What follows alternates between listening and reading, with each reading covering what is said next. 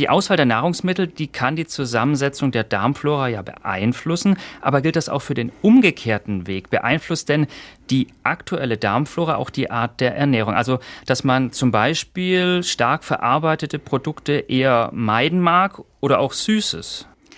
Also die Wissenschaft geht heute davon aus, dass wir verschiedene Darmtypen haben. Das heißt, zwischen den Menschen gibt es Unterschiede in der Zusammensetzung und der Artenvielfalt der Bakterien in unserem Darm. Das ist die sogenannte Darmflora, ne, die man. Die Darmflora ja. oder heute auch Mikrobiom genannt. Mhm.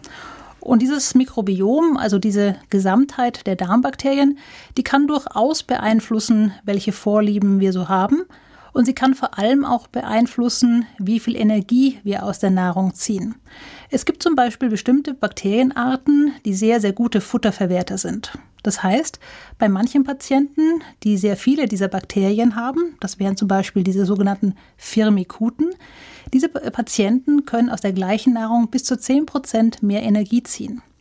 Und wenn Sie das mal weiterentwickeln, dann äh, können Sie sich gut vorstellen, dass es eben auch manche Patienten gibt, die aufgrund ihrer Zusammensetzung der Darmflora zu Übergewicht oder auch Diabetes neigen, weil sie einfach viel mehr Energie durch ihre Bakterienflora aus dem Dickdarm herausziehen.